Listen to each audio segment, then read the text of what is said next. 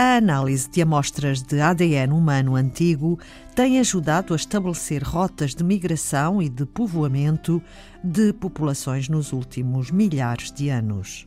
São amostras uh, retiradas de, de contextos arqueológicos, ou seja, estamos a olhar para, por exemplo, ossadas de indivíduos que viveram há milhares de anos atrás. Neste caso, os mais antigos, até onde foi possível obter amostras que uh, tinha ADN era 8 mil anos e é daí que vem os 8 mil anos. Foi o, o limite até à amostra mais antiga que foi possível obter. Pedro Soares, do Centro de Biologia Molecular e Ambiental da Universidade do Minho, integrou uma equipa internacional que recentemente publicou um estudo inédito na revista Science sobre a história genética das populações da Península Ibérica nos últimos 8 mil anos. O trabalho, liderado pela Harvard Medical School dos Estados Unidos da América e pelo Instituto de Biologia Evolutiva de Espanha, tem ainda entre os 111 autores cientistas da Alemanha, Reino Unido, Espanha e Portugal.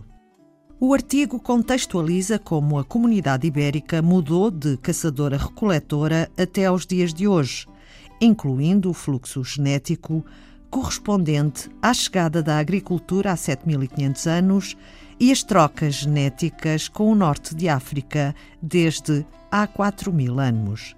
Porém, há um fato mais relevante deste fluxo migratório que se situa no início da Idade do Bronze, há mais ou menos 4500 anos.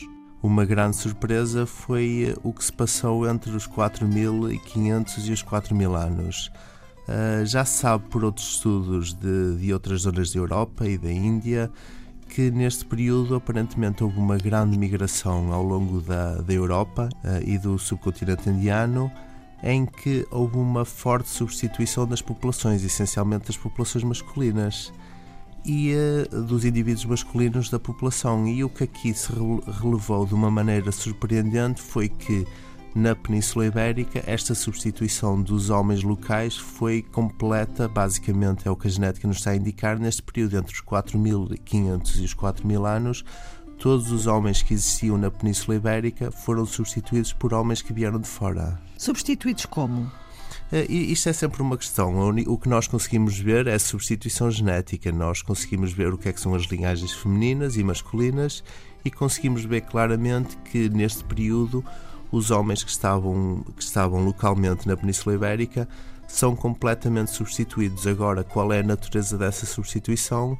É algo que, que é uma questão muito mais complicada. Uh, temos que partir do princípio que, independentemente do que aconteceu, temos um cenário em que estes imigrantes de fora chegaram, seriam essencialmente indivíduos de sexo masculino e de alguma maneira substituíram completamente os homens locais e, e procriaram com, a, com as mulheres locais, onde não há qualquer tipo de substituição.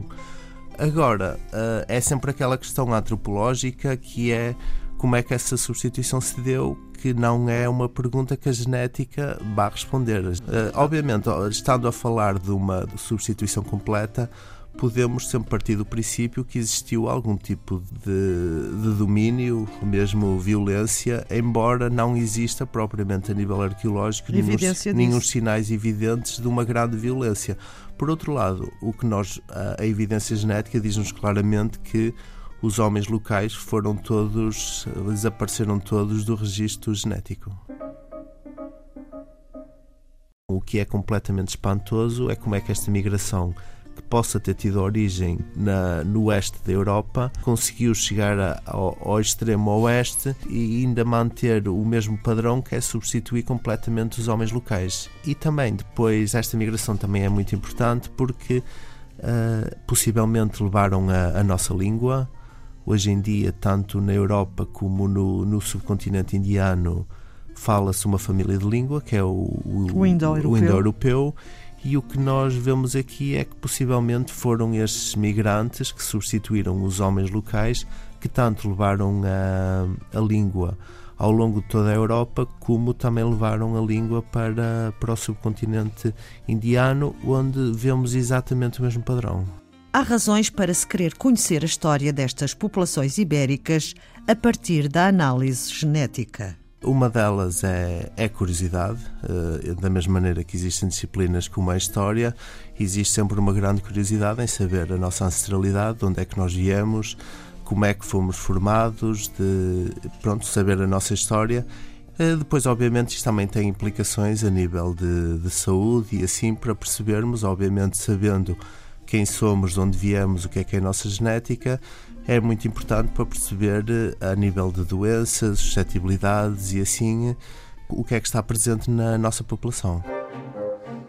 A análise do ADN muito antigo deve ser feita num laboratório especializado. Os laboratórios correntes de genética uh, em Portugal não permitem fazer este tipo de análise, principalmente para, para a espécie humana eh, porque exige um laboratório de, de, máxima segurança e, máxima, e de máxima limpeza. O que acontece é que se qualquer amostra de ADN antigo, estamos a falar, como eu disse, de amostras arqueológicas, ossadas que existem na que estão fossilizadas há 4 mil, 5 mil, 6 mil, 7 mil anos e os vestígios de DNA que essas amostras têm são extremamente limitados. É preciso um laboratório altamente especializado e, essencialmente, é importante um laboratório que seja completamente isolado, que tenha todas as medidas de isolamento possível, porque, porque é fácil compreender que Uh, o simples respirar, uh, o nosso, por exemplo, dando um, extremo, o simples respirar para cima de uma amostra, é mais provável apanharmos um sinal do nosso ADN do que da amostra da ossada. Por isso, são laboratórios completamente isolados, em que as pessoas têm que entrar com, uh, com fatos completos. Destruir o exterior das amostras e tentar retirar algum ADN que seja o endógeno da, da amostra. Isto foi feito, uh, eu colaboro com um destes laboratórios no Reino Unido, na Universidade de Huddersfield, onde, onde este trabalho foi feito. Cerca de 400 amostras de ADN de populações antigas da Península Ibérica fazem desta região uma das mais bem estudadas, explica Pedro Soares. Existem sempre limitações a nível de diferentes zonas do mundo onde é possível obter ADN antigo. São, por exemplo, para zonas como a África e muitas zonas da Ásia, a nível de, do próprio clima, não permite que, que amostra, recolher amostras com este tipo de, de idade que, que funcionem. Uh, neste caso, a Europa tem características a nível climáticas e de e de solos que permite muito mais a preservar, a, é? preservar amostras. Depois a Península Ibérica em si é uma zona muito, muito interessante a nível, a nível mundial, porque está na, no cruzamento entre diferentes histórias populacionais. Temos, por exemplo, toda a história da, da Europa, em que a Península Ibérica representa o limite oeste da, da Europa e uh, também temos muitas interações com o continente africano desde bastante cedo. Por exemplo, um dos resultados também principais deste estudo é que demonstra que já existe há mais de 4 mil anos interações com o norte da África, muitas migrações a ocorrer a partir desse período, haver fluxo genético do norte da África para a Península Ibérica e desse modo a Península Ibérica tem uma, uma história genética bastante rica comparando, por exemplo, com outros países da Europa. Pedro Soares, investigador do Centro de Biologia Molecular e Ambiental da Universidade do Minho. Participou num estudo internacional sobre o passado genético da Península Ibérica nos últimos 8 mil anos.